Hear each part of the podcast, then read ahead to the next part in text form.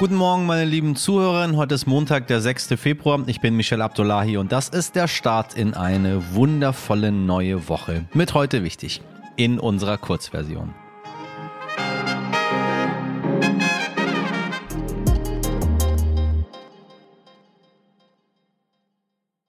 Wir starten diese neue Woche mit einem kurzen Blick aufs Wochenende und die kommende Woche. Was wichtig war.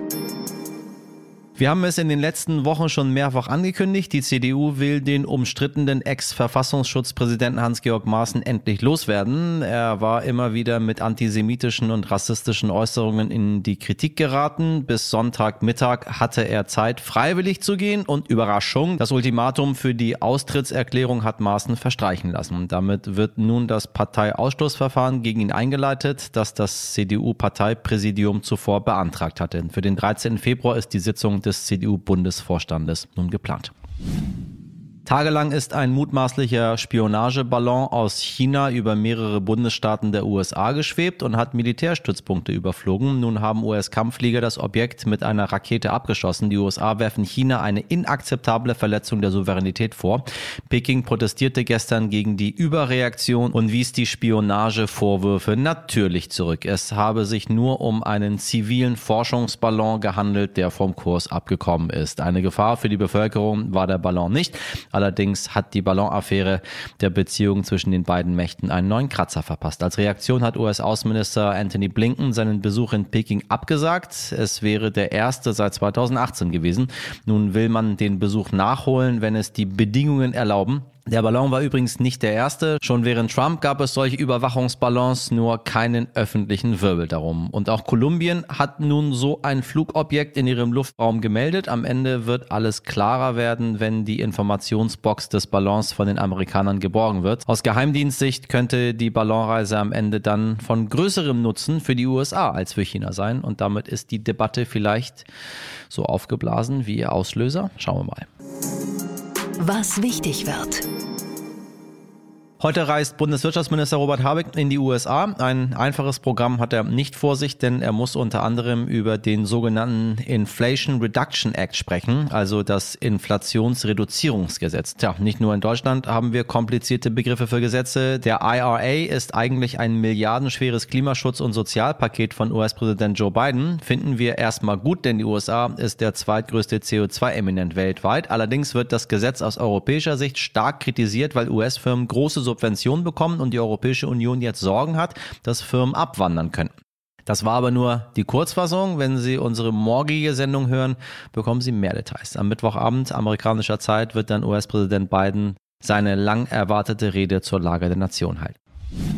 Am Donnerstag tagt der WHO-Notfallausschuss zu den Affenpocken. Ja, die gibt's auch noch. Äh, der Ausschuss besteht aus unabhängigen ExpertInnen, die die Weltgesundheitsorganisation beraten und empfehlen, ob der Mpox-Ausbruch weiter als internationaler Gesundheitsnotstand gelten sollte. Für die Corona-Pandemie wurde beispielsweise ein Notstand ausgerufen, aber im Juli 2022 eben auch für die Affenpocken. Wenn die WHO eine Notlage einberuft oder aufhebt, hat das erstmal keine unmittelbaren Folgen. Es geht erstmal darum, Staaten und Regierungen auf mögliche Bedrohungen aufmerksam zu machen, damit sie sich vorbereiten können. Und am Sonntag wird in Berlin wieder das Abgeordnetenhaus gewählt, also zum zweiten Mal. Sie wissen doch, weil beim ersten Mal 2021 so viel schiefgegangen ist mit diesem Marathon, falsch zugeordneten Stimmzetteln und so weiter und so fort. Im Moment ist Franziska Giffey von der SPD die regierende Bürgermeisterin und führt ein rot-grün-rotes Bündnis an. Sie regiert also gemeinsam mit den Grünen und der Linken. Ob das so bleibt, ist aber unsicher, denn in aktuellen Umfragen liegt die CDU mit ihrem Spitzenkandidaten Kai Wegner vorne. Auch darauf werden wir diese Woche sicherlich noch einmal für Sie schauen. Normalerweise haben wir 100.000 Bundestrainer. Kurzzeitig hatten wir ebenso viele VirologInnen und jetzt haben wir genauso viele Militärexperten. Spätestens dann wird es irgendwann gefährlich, findet der SPD-Politiker Ralf Stegner. Liebe Hörer, vor etwa einem Jahr hat Russland die Ukraine überfallen. Seitdem wird in einem sinnlosen Krieg gekämpft und wir fragen uns immer wieder, wie diese Kämpfe eigentlich beendet werden können. Noch vor Kriegsbeginn haben wir in unserer Folge 202 darüber gestritten, ob Deutschland Waffen schicken sollte oder nicht. Mit dem Einmarsch hat sich natürlich die Lage rapide geändert. Und nach längeren Debatten hat die Bundesregierung erst Helme, dann schwere Waffen und dann Panzer in die Ukraine geschickt. Die Unterstützung der Ukraine finden viele Menschen richtig wichtig. Einige haben aber auch Angst oder würden dem Verkauf von Waffen am liebsten verbieten. Eine Forsa-Umfrage für RTL NTV hat am letzten Donnerstag zum Beispiel ergeben, dass 53 Prozent die Panzerlieferung an die Ukraine für richtig halten, aber 39 Prozent empfinden diese Lieferung eben auch als falsch. Dieser Haltung wollen wir mit SPD-Politiker Ralf Stegner heute eine Stimme geben. Stegner sitzt im Bundestag und ist unter anderem Vorsitzender im Untersuchungsausschuss für Afghanistan. Er sitzt aber auch im Untersuchungsausschuss für Abrüstung, Rüstungskontrolle und Nichtverbreitung und wird zum linken Flügel der SPD gezählt. Er findet eine großflächige Unterstützung der Ukraine richtig, sagt aber auch ganz klar, das Ziel muss sein, dass der Krieg endet. Herr Stegner, ich grüße Sie ganz herzlich. Schön, dass Sie bei uns sind. Schönen guten Tag. Ja, Waffenlieferungen, Panzerlieferungen, äh, Kampfjetlieferungen. Mittlerweile sind wir alle Rüstungsexperten geworden. Alle haben ihre eigene Meinung zu der ganzen Sache. Ich habe nur das Gefühl, so wie wir für unsere Zuhörerschaft es immer wieder gespiegelt bekommen, wir reden irgendwie nie darüber, was ist mit den Menschen, die gegen diese ganzen Panzerlieferungen sind?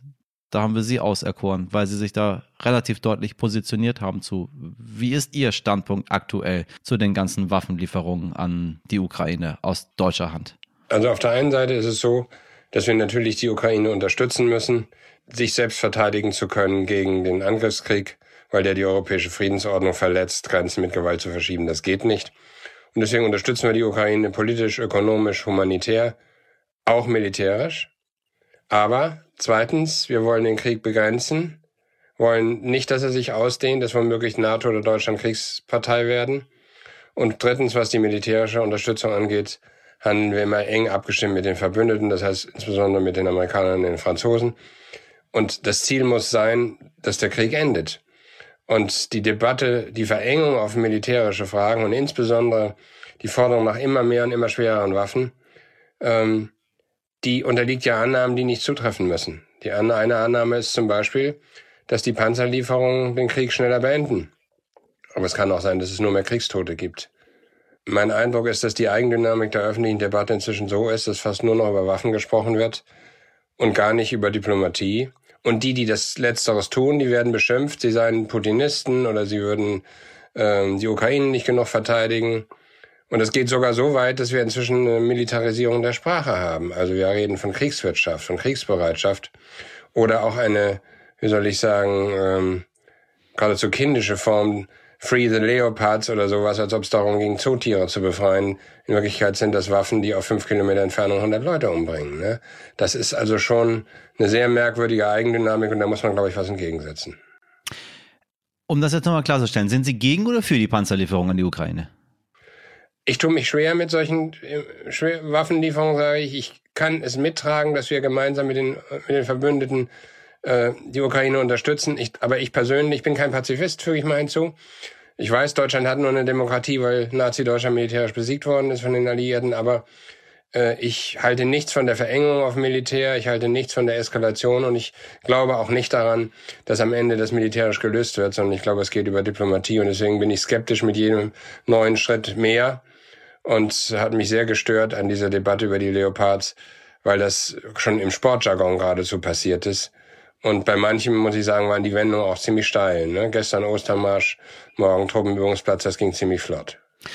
Ich meine, wir sprechen immer davon, dass die Grenze nicht überschritten werden darf, indem Deutschland auch Kriegspartei wird. In dem Moment, wo wir Panzer an die Ukraine liefern, sind wir für mich damit auch Kriegspartei. Also zumindest, zumindest gefühlt, wenn wir jetzt mal das Völkerrecht äh, ähm, außer Acht lassen. Also in dem völkerrechtlichen Sinne ist das nicht so, aber jedenfalls die Gefahren wachsen. Und man darf ja auch nicht verkennen, dass man ja auch ein Stück, sagen wir, historische äh, Lehren auch ziehen muss. Wir reden über Panzerlieferungen in einer Zeit, wo die Schlacht bei Stalingrad gerade mal ziemlich genau vor 80 Jahren ähm, zu Ende gegangen ist, mit Hunderttausenden Toten übrigens. Und deswegen glaube ich, dürfen wir uns militärisch nicht drücken, aber wir sollten nicht Führungsansprüche erheben. Wir sollten nicht vorne weggehen und all diese Aufforderungen der Bundeskanzler sei zu zögerlich und er sollte noch vorangehen, ein Panzerbündnis schmieden. Ähm, das finde ich ist äh, falsch. Im Gegenteil, wenn es um Krieg und Frieden geht, muss man besonders besonnen sein, finde ich. Und man muss eben immer auch noch andere Wege suchen. Und Diplomatie heißt ja nicht unbedingt, dass man, dass man gleich mit Putin verhandelt, aber man kann zum Beispiel versuchen, über China Einfluss zu nehmen. Das hat Olaf Scholz versucht, Joe Biden auch. Es war gar nicht so erfolglos. Der chinesische Präsident hat den äh, Russland das erste öffentlich deutlich zur Ordnung gerufen. Und auch, dass man mit anderen Ländern, großen Ländern spricht, wie Indien, Argentinien, Senegal, Brasilien, Länder, die nicht mit uns gestimmt haben, was die Sanktionen angeht, weil sie sich das von den Lebensmittelpreisen nicht leisten können, aber die vielleicht gewinnbar sind, dafür auf Russland Druck auszuüben, dass äh, Russland eben absieht von dieser Strategie. Denn militärisch, meiner Meinung nach, führt das nicht zum Ergebnis. Was auch verkannt wird, jeder Kriegstag heißt ja Tote, Verletzte, Zerstörung, Traumatisierung, Vergewaltigung, Kälte, Hunger, all diese Schrecklichkeiten, die Kriege haben. Und deswegen finde ich, kann man da nicht so locker drüber weggehen und sagen, wir müssen jetzt so lange kämpfen, bis eine bessere Verhandlungsposition dabei herauskommt. Das geschieht auf dem Rücken derer, die wirklich unter Kriegen zu leiden haben. Und das ist A, die Zivilbevölkerung. Und auch die Soldaten, die sind ja oft junge Leute, die das nicht freiwillig tun und eigentlich wahrscheinlich nicht für ihr Leben gedacht haben, da mit 22, 23 Jahren auf dem Schlachtfeld zu sterben.